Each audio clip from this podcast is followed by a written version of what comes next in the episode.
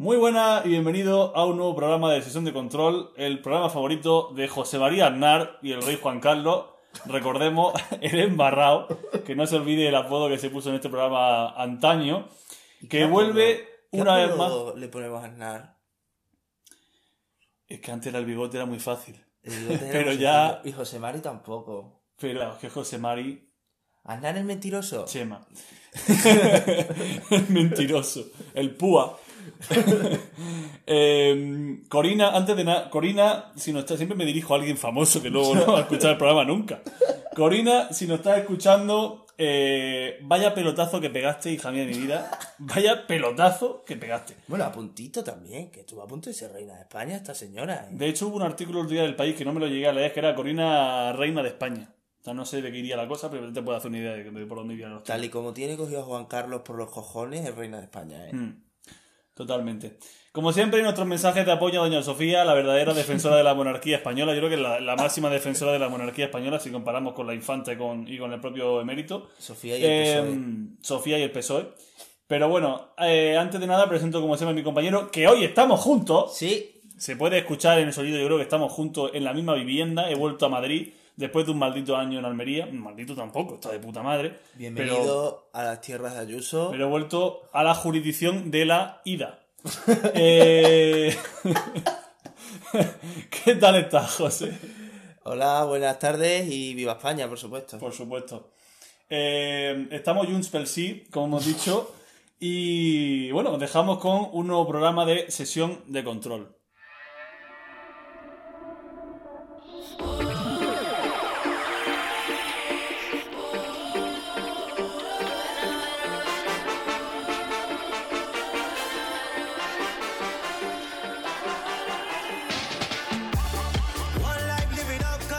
Como de costumbre vamos a presentar los principales temas. Eh, hoy tenemos el Barça Gate con Vaya. Josep María Bartomeu como protagonista. No sé cómo hacemos, pero siempre tenemos catalanes de por medio. Sí, total. Todos los programas, sea futbolístico, sea político. Alia Novite. Novite. Novite. Ojalá mis sueños se hicieran realidad. Pensaría Bartomeu cuando tomó la presidencia del Fútbol Club. También hablaremos de la última regularización fiscal, la enésima regularización fiscal del rey Juan Carlos. Eh, esta vez han sido más de 4 millones. Y ojo porque amenaza con volver este mismo mes. Que no me voy, como diría nuestra querida Ya, Cristina total. Cifuentes. Que no me termino de ir. Por último, hemos decidido armar un bloque general en torno a la divergencia en el gobierno. pues Ya estamos hartos de que cada semana son- hablemos de una cosa diferente. Que son infinitas, para variar. Infinita. Ahora metemos toda la divergencia en un mismo pack, en un mismo bloque. Estaban más unidos Stalin y Trotsky que Pablo Iglesias y Pedro Sánchez. ¿Te imaginas a Pedro Sánchez clavándole un piolé en la cabeza a Pablo Iglesias? La verdad es que Yo creo que cuando le tenga hasta los cojones lo hacen. es posible. Y por último seguiremos con la nueva sección que ya inauguramos la semana pasada, que ocurrió hoy hace. La sección que ninguno de los dos se prepara muy bien y en la que se nos va la, la cabeza completamente. Sobre todo yo he de decir que no me he preparado nada. Totalmente. Creo, eh, además, creo que es la sección que es más posible donde la fiscalía nos puede investigar y meter en la cárcel. Esta vez igual no tanto, pero en otra Bueno, posiblemente Esta sí. vez igual no tanto, espérate. Espérate. con los chistes que pueda haber por ahí. No tanto victoria. Eh, vamos a ver, Barça Gate. Barça Gate. Eh, antes de nada, bueno, José va a poner caso, no tengo ni. No está muy centrado en el tema. ¿Se habrán follado a Josep María Bartomeu en ese calabozo? Se le habrá caído el jabón. Chistes madridistas tengo apuntado aquí. Visca el circo y visca Cataluña. ¿Qué eh. tienes, qué tienes que contarnos al respecto, Josep Manel? Bueno, pues enhorabuena a todos los madridistas que el Barça sigue demostrando que es más que un club, un puticlub. Eh, bueno, el lunes, concretamente, agentes del área central de delitos económicos de los Mossos Escuadra, als Mossos, ¿no? Als Mossos. Als Mossos Als Escuadra, eh, realizaron y finalizaron ese mismo día un registro en las oficinas del Fútbol Club Barcelona en el estadio Campo Nuevo, acá Camp Nou. Eh, a media tarde de ese mismo día. El registro, que se inició, como ya he dicho, por la mañana, que pretendía recabar información sobre un, presunto intento de desprestigio a jugadores y directivos del club a través de las redes sociales, en el caso que se encuadra dentro del Circo del Sol, digo el Barça Gate. Eh, estas diligencias se han saldado con tres detenidos. En primer lugar, eh, Novita Yokuaba, eh, Josep María Bartomeu, expresidente del Fútbol Club Barcelona. Eh, Better Call Novita, si quiere hundir un club después de ganar un triplete.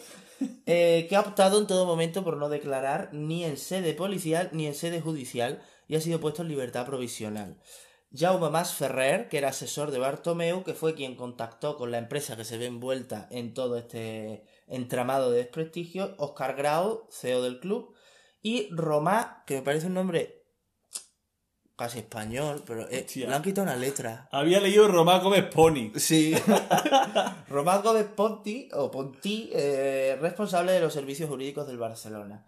Todo esto, ya hemos dicho, se encuadra en lo que es el Barça Gate. Esto es un caso que sale a la luz en el mes de febrero a raíz de una investigación que hace Ser Cataluña, que desvela que la Junta de Bartomeu contrató a la empresa i3 Ventures, que es con la que estuvo en contacto principalmente Jaume Mas Ferrer, y a otras filiales del grupo NS Group para, mediante perfiles falsos en redes sociales como Facebook y Twitter, defender los intereses del entonces presidente del Barcelona mediante mensajes de desprestigio contra sus rivales. Toda esta campaña estaba dentro de una estrategia de la Junta de Bartomeu y no eran pocos en el club con los que se metió. Se lanzaron ataques contra, por supuesto, Joan Laporta, alias el Fiestas, y que posiblemente gane las elecciones. Muy posible. Eh, Agustí Benedito, que es el eterno candidato a la presidencia del Barça, que se come los mocos bastante. Eh, Víctor Font o enemigos conocidos del expresidente como Jaume Rouras. Que concretamente Jaume Rouras ha presentado una querella criminal contra Bartomeu. Por Vaya. cierto, ha salido por la tarde. Eh, pero no se queda ahí. También se criticó a Josep Guardiola y Sala, Hostia. alias el Meo Colonia, Xavi, Her- Xavi Hernández, el jardinero de Tarrasa, eh, o Carles Puyol, que como decía, que en paz descansa Andrés Monte, Tiburón. Eh, también, por supuesto, a Leo Messi, el enano del contrato El millonario. Sí.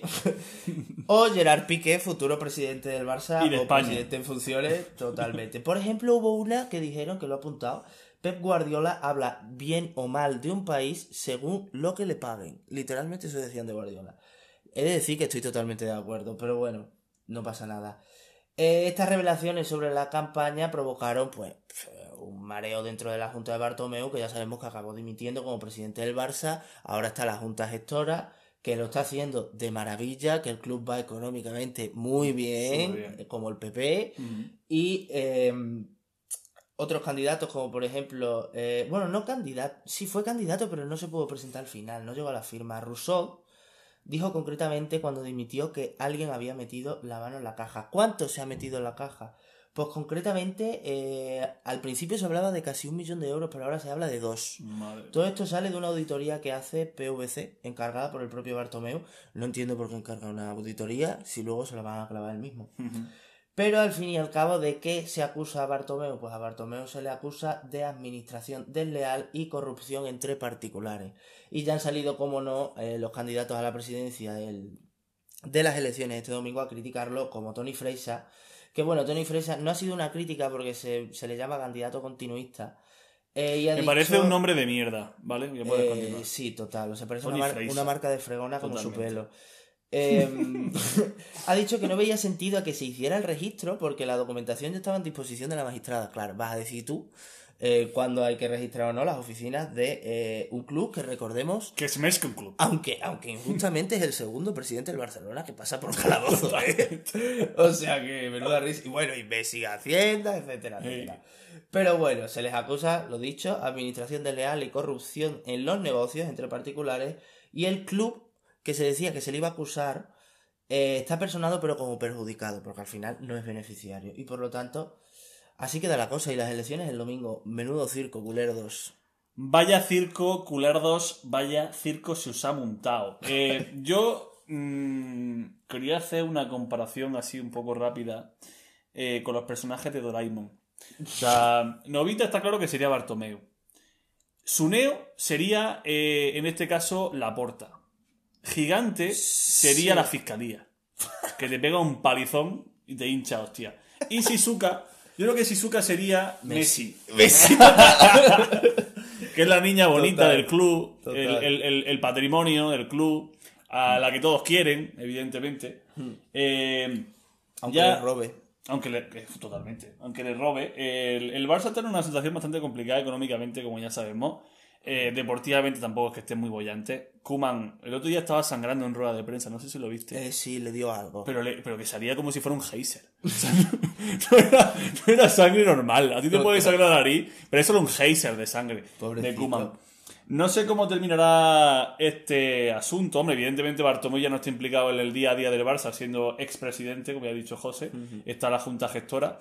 Mm, pero es verdad que yo como madridista, nosotros como madridistas, mm, hombre, a ver, me nos alegramos de la situación, Muchísimo. evidentemente, de todo el jaleíto que hay de que igual le hayan. Bueno, iba a soltar un es que me va a pedir la fiscalía un día de esto.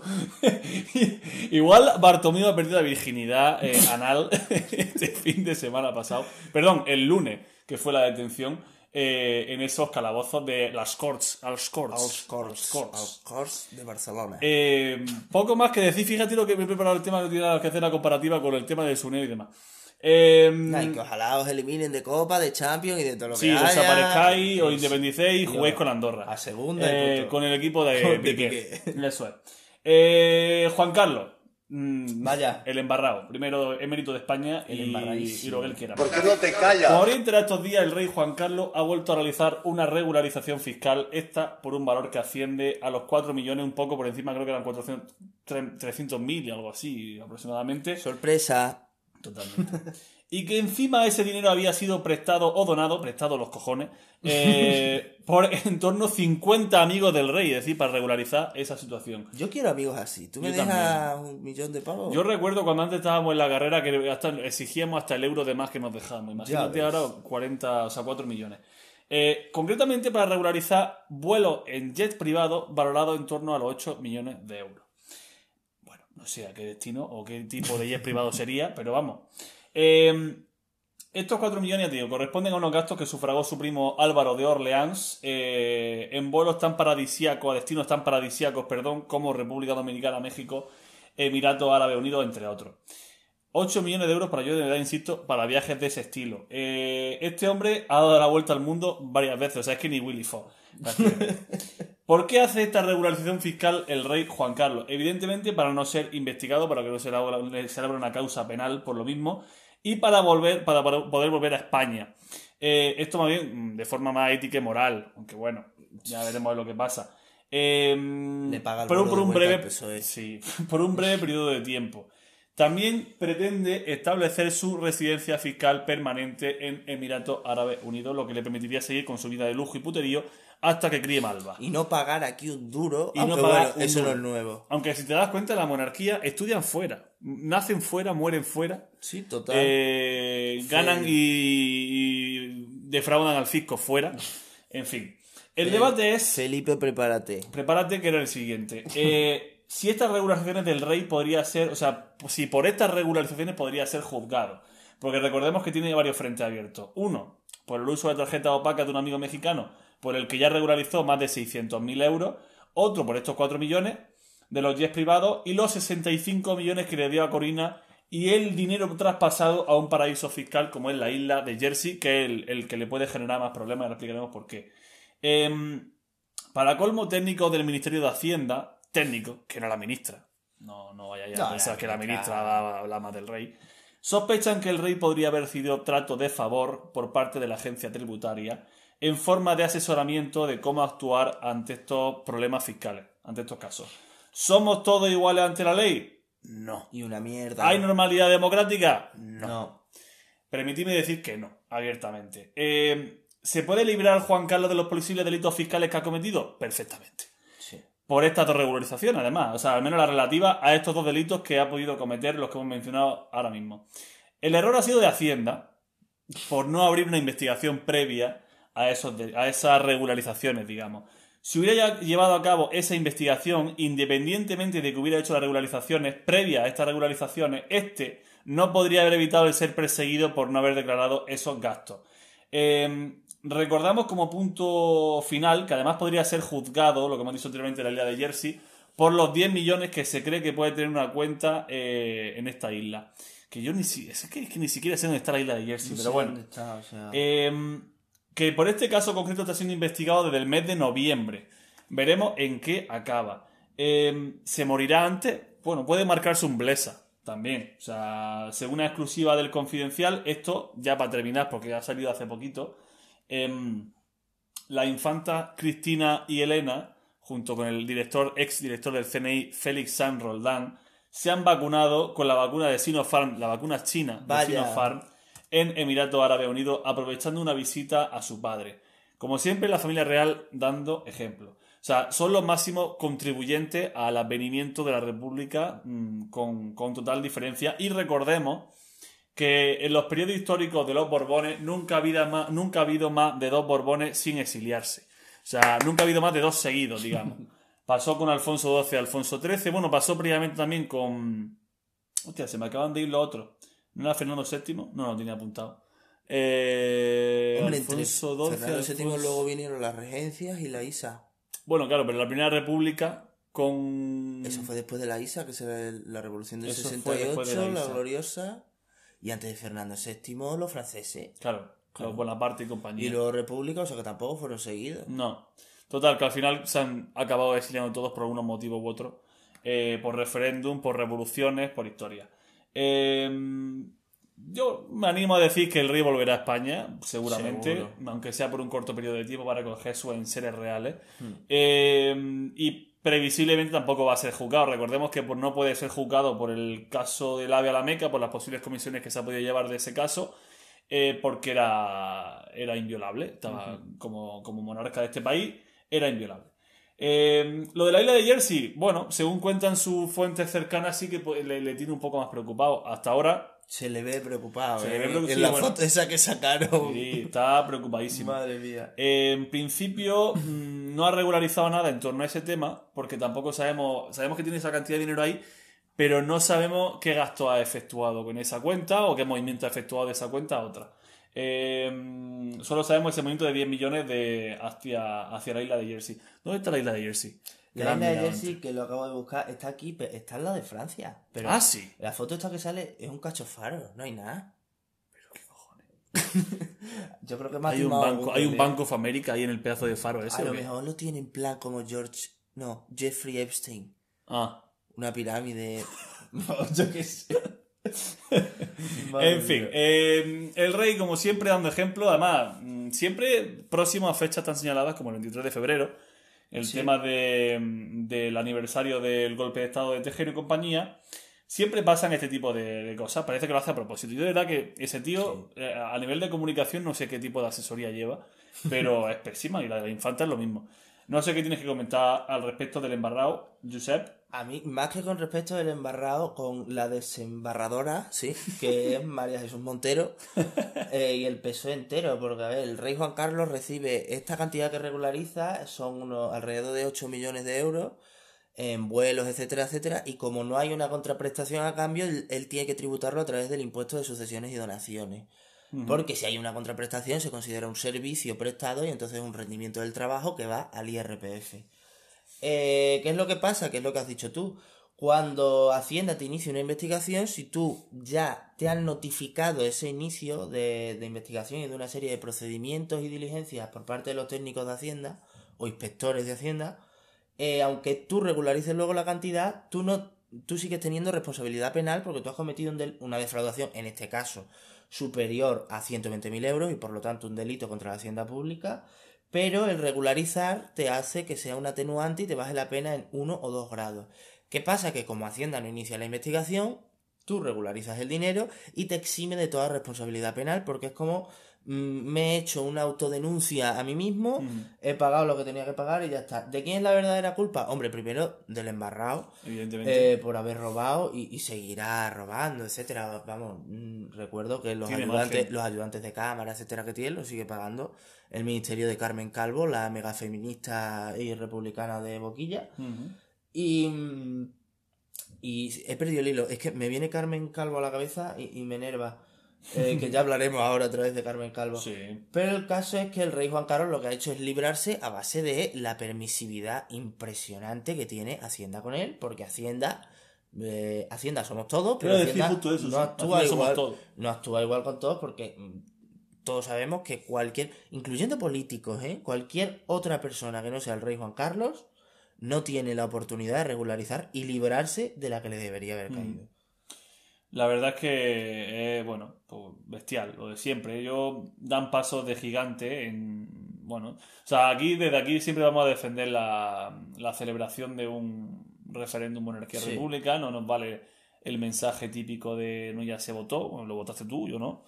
No Bueno, voté votamos, absolutamente nada. Recordemos colado dentro de la Constitución. Sí, que no se sí, sí, cuando Suárez decía que perdían, si se hacía un referéndum Eso es. y demás, porque tú te imaginas de hacer un referéndum en el año 75, igual en el 75 no, porque estaba recién fallecido el, el, dictador, La momia. la momia, eh, pero a lo mejor en el 77 y demás, pues sí se podría haber realizado justo cuando se estaba elaborando la Carta Constitucional. Claro, antes. La Y- forma está, pregúntala. Y antes. no, y no se preguntó, bueno, pues ya está, pues vivimos en un estado plenamente democrático. Yo solo quiero mandar un saludo a aquel eh, monárquico que está esperando vacunarse él, Sí. algún amigo sanitario, eh, algún amigo que trabaje en una profesión esencial, sus padres, etcétera.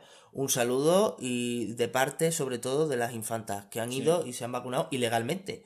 Porque la embajada de, de Emiratos Árabes ha dicho que los viajes turísticos no está permitido, que solo se pueden vacunar los nacionales naci- de los Emiratos Árabes y en X casos concretos, pero vamos, que lo han hecho ilegalmente y con dinero, por supuesto, de los Sí. españoles, porque no han dado un palo al agua. Así que bueno, enhorabuena y que siga gritando viva el rey. Venga, viva España y viva el rey.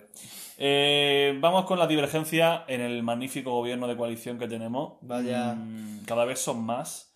Eh, aquí hemos dividido el tema, en, bueno, en la ley, la ley trans, la eterna ley trans, que va a dar bastante que hablar y seguirá dando que hablar. La ley de vivienda, por supuesto. Y la eliminación de los maitines, que eran como una especie de, ahora lo explicaremos bien, una especie de reunión entre las dos, las dos partes del gobierno. Y también, por supuesto, la discrepancia en torno al rey Juan Carlos, que vienen directamente derivadas de, de lo que acabamos de comentar. Si quiere empieza José por la ley trans. Ahora hago un poco, yo hablo un poco de los poquísimos avances que ha habido de la ley de vivienda y la eliminación de estos maitines y, y poco más. La ley trans, o sea, realmente es muy breve. O sea, Mm. el que atendiera el programa en el que hablamos de la ley trans, que fue hace dos programas, si no me equivoco, eh, básicamente el Ministerio de Igualdad, encabezado por Irene Montero, eh, ha presentado otra vez al Consejo de Ministros la ley trans y eh, Carmen Calvo lo que ha hecho es decir otra vez que no. ¿Ha dado algún motivo? ¿Te lo ha dado a ti? No. Pues a Irene, A no Montero, llamado. a Irene Montero tampoco. Que hay que trabajarlo, que hay que hablarlo, etcétera, etcétera.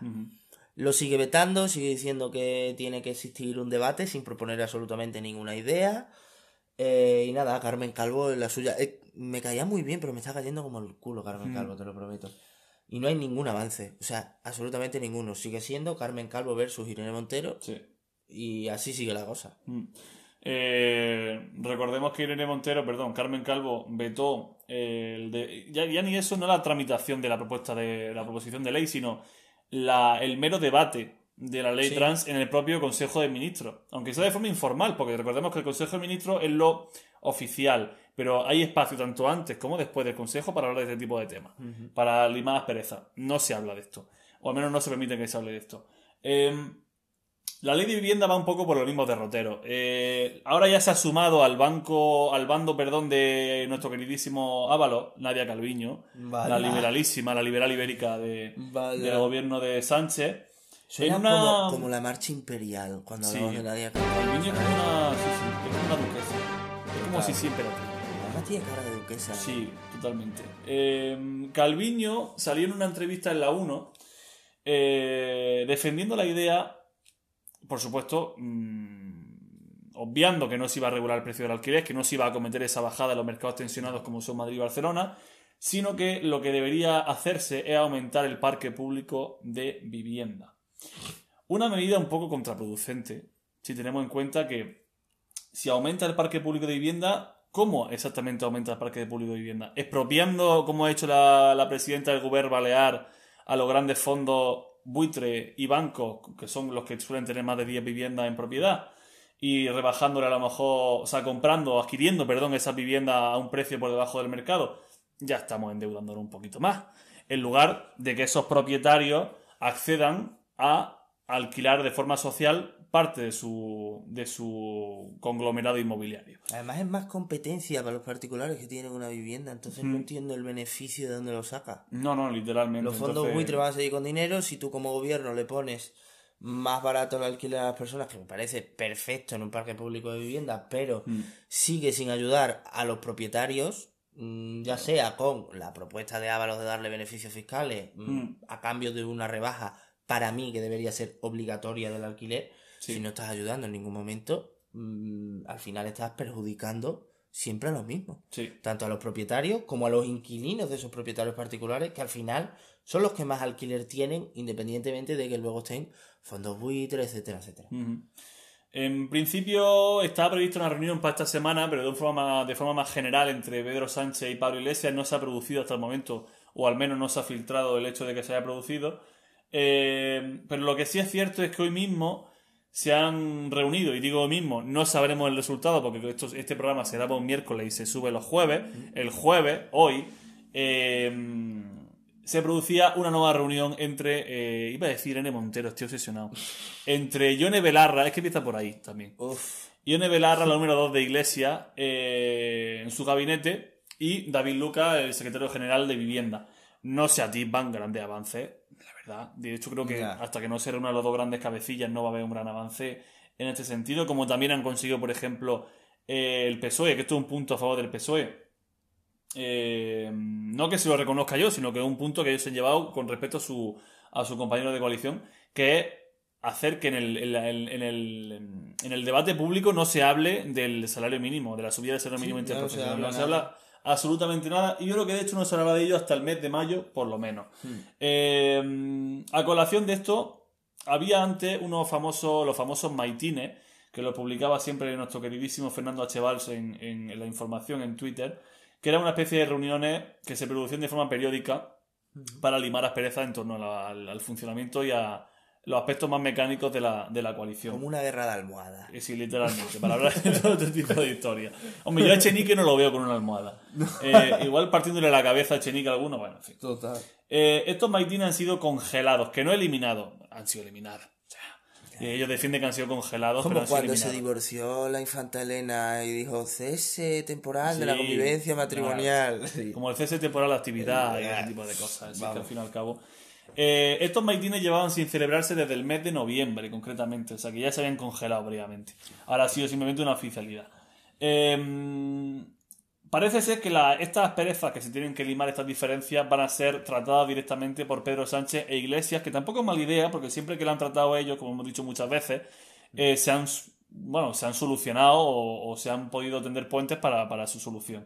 Eh, y bueno, al fin y al cabo la coalición sí que sigue engrasada, sigue funcionando. La ley de vivienda ha sido la ley que más polémica está generando junto con la ley trans. Eh, pero es verdad que gracias a los fontaneros de Moncloa, como siempre lo hemos dicho, Sí. eh, Iván Redondo, Bolaño, Juan del Olmo, Pablo Iglesias, Pedro Sánchez, el Julio Rodríguez, jefe de gabinete y demás, siempre se han solventado estos problemas. Porque son problemas serios, no son problemillas.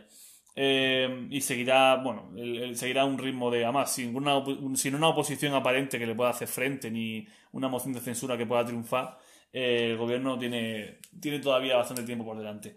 Eh, la discrepancia en torno al rey Juan Carlos me parece, o sea, Son las de siempre. son las de siempre, o sea, eh, parece mentira que no haya generado más polémica de la que podía haber generado. Al fin y al cabo sabemos que es un tema de imagen, no tanto un tema de política activa como si es la ley de vivienda, que al fin y al cabo sí que sirve para legislar para, para, para el ciudadano directamente. El tema del rey Juan Carlos es ideología pura y dura. Podemos tiene que marcar diferencia con el gobierno, con el PSOE, perdón, me parece que sigue en la oposición el, el Podemos, Eh, porque son republicanos. Y son republicanos y son muy republicanos y además Y el PSOE también, guiño, guiño. en su estatuto. Pero claro, no sirve absolutamente de nada. Total. La monarquía tal. Eh, funciona muy bien y tal y tal. Entonces, bueno, el- que la monarquía igual acaba cayendo por su propio peso, sí. Que se necesita una amplísima mayoría para organizar un referéndum y para reformar la constitución, por supuesto. Y eso incluso habría que involucrar hasta la derecha. O sea que es que, vamos, eso se va, es que no se va a dar al menos al corto plazo. A no ser que el PSOE tenga una, una mayoría absoluta bestial y, Y se vuelva republicano, y se vuelva republicano y pueda sumar a los partidos nacionalistas y a Podemos Sí. cosa que no se ve en el corto plazo. ¿Que el honor no gobierne? Bueno, es posible que el honor no no llegue nunca a gobernar, no, a reinar. Eh, Ya les gustaría gobernar los Borbones. es que los Borbones me dan una pereza, pero bueno, en fin, me dan una pereza.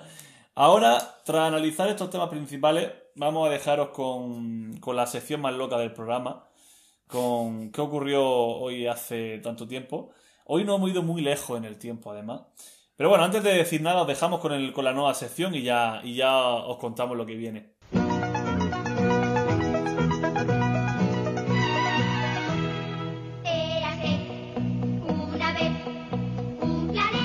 Bueno, eh, traemos varios acontecimientos, José trae también un nacimiento, un fallecimiento, no sé, no sé lo que trae José, la verdad. Hay un montón. Hay un montón de cosas. Si quieres yo comento por nada, más que por orden temporal, el, el mío primero y después tú comentas los tuyos y ya hablas de, de nacimiento y fallecimiento. Vale. Porque me voy a ir muy lejos, pero vamos, pero, pero vamos, a tomar por saco en el tiempo. Un 4 de marzo, ya esto que en, ese momento no sé si, si, si seguiría el calendario gregoriano como tal, bueno, no lo sé. Un 4 de marzo, en el año 51 después de Cristo, Nerón, el que luego sería emperador Nerón del Imperio Romano, eh, recibe el título Princeps Juventutis, que es jefe de la juventud en nuestro idioma, o lo que es lo mismo, el primer influencer de la historia. O sea, ahora Nerón posiblemente con ese título podría ir a casa de Pablo Casado para presentarse a la dirección de nueva generación del PP. O sea, cosas así. Y ganarle unas primarias. Y Nerón, o sea, Nerón le ganaría una primaria a cualquiera a día de hoy, yo Le creo. quema ¿eh? la casa. Le quema No la quemó. Roma. Se carga a su madre. Que Nerón se marca un Hitler. ¿eh? sí. Nerón se marca un Hitler, quemó Roma y le echó la culpa a los cristianos. Los perseguía a muerte a los y cristianos. al apóstol Pedro y al, al, al- tío, al Pedro, qué cruel, tío. Lo crucificó al revés. Gran obra de Caravaggio, por cierto. Por cierto. Este fue. El título este que mencionaba de Princeps Juventutis eh, fue un título de la primera etapa del Imperio Romano, recibido del Senado por Octavio Augusto en el año 27 a.C., en reconocimiento de su poder y prestigio político. Hasta los romanos eran más democráticos que nosotros. Se lo daba el Senado, Sí, tío. sí, sí. El título de Princeps intentaba conservar la esencia de la idea republicana. Ojo. Ole. Recordemos que Nerón era conocido por su tiranía y extravagancia. Aparte de lo que ha mencionado José del incendio de Roma, se cargó a su propia madre. O sea, ejecutó a su madre al más estilo Kim Jong-un y luego se cargó también a un primo político. O sea, este tío Madre. fue el primer visionario y creo que familiar lejano de Kim Jong-un. O de George Corea del R. Norte. R. Martin, ¿eh? Porque esto es muy O de George Tronos, R. R. ¿eh? Martin. Era sanguinario como el sol, el bueno de Nerón. Que luego ya fue, bueno, pues emperador después de obtener este título. Ya pues sabemos todas las polémicas que hubo en torno a su figura. ¿Qué más pasó? ¿Qué más acontecimientos tiene este día, José? Mm, porque tiene unos cuantos. Ahora me tú. toca a mí. Yo tengo Claro, tú varios. tienes ahí la, la, la, la- vamos, la, la panacea. Yo tengo bastantes, ¿eh? A ver, es verdad que los míos no son de Nerón, ¿vale? pues mira, un día como hoy, 4 de marzo, en 1810, llegó a Málaga hablando de reyes alcohólicos Pepe Botella. Hostia, el Pepe Botella, tío, qué pesado. Pepe Botella, tío, el hermano de Napoleón. Vaya jugada nos hicieron los franceses ahí. Es que entras No, por déjame- Málaga, déjame- estaban. No, no, echándose de- la siesta. La de Napoleón primero. La de- no, déjame, déjame entrar, que voy a Portugal un ratito a darme una vuelta. Oye, que, sea- que eso es normal. déjame darme una vuelta. Primero, primero de estrategia militar, un, un menos 10. O sea, Ya ves. Luego, mira, en 1912 en Inglaterra eh, llevaron a cabo una iniciativa las sufragistas, que eran las que Mm. defendían el sufragio femenino, eh, que deberíamos hacer ahora, no solo por el sufragio femenino, sino por todo en general, se pusieron a apedrear las ventanas de las casas de los políticos, no me parece muy bien. que me parece genial. En 1918, el 4 de marzo, Vaya. vamos a ponernos en modo covírico, eh, fue el primer contagio de la gripe española. Eh, en Kansas. Yo pensaba que era en España, Kansas pero no, City. es en Kansas. ¿Y por qué la llamaron gripe española? ¿Tú lo sabes? Sí. Sí, explícamelo. Básicamente, como sabréis, en esa etapa se estaba produciendo la Primera Guerra Mundial. España era una potencia neutral, como también lo fue en la Segunda Guerra Mundial, guiño, guiño, guiño, a través de la División Azul. Eh, y básicamente fue la única que no censuró esa información y que por tanto publicó esa información en sus medios de comunicación, en los pocos que había en ese momento. Con lo cual se asoció, eh, se vinculó la aparición de ese, de ese virus a España. Simplemente por el simple hecho de echaron. publicarlo en prensa. Nos echaron las culpas. Porque el resto de potencia eh, lo censuraron, básicamente. Otro suceso, mira, el año siguiente se inauguró, mano en el pecho, en Moscú, la tercera internacional. Vaya. encabezada por... Encabezada. Eh, encabezada por Lenin. Vladimir Ilich ya no. Ulyanov. Eh, luego en el 34 pasamos al otro extremo. Se fusionan la Falange y la Hons.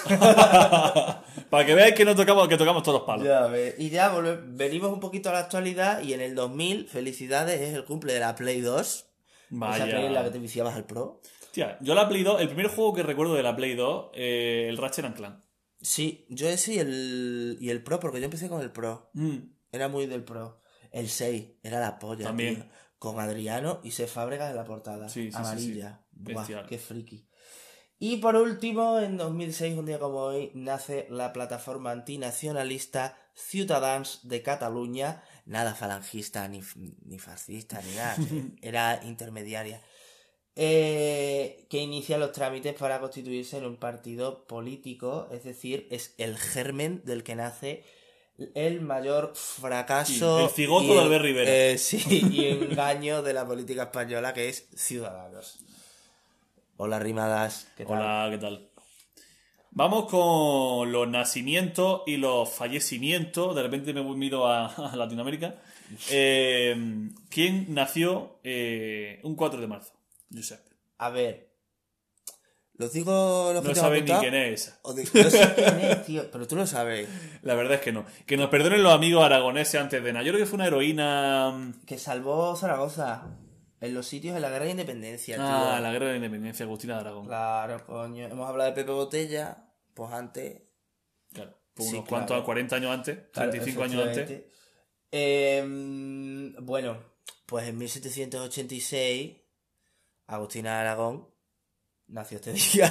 Pues sí, vivió, unos cuantos años, ¿no? Falleció en 1857. La verdad que para 1857, ser sí. la época que fue, vivió unos cuantos años. Luego en 1864 nació Alejandro Leroux, Alias el subnormal, porque este era un. Este era el, este era Albert Rivera de la época. alias el extraperlo. El del Partido Radical. Sí. Y en Ojo. 1904 Ojo que vamos para la luna, Marte, Perseverance, nació- prepárate. Nació el primer eh, Perseverance creado en España.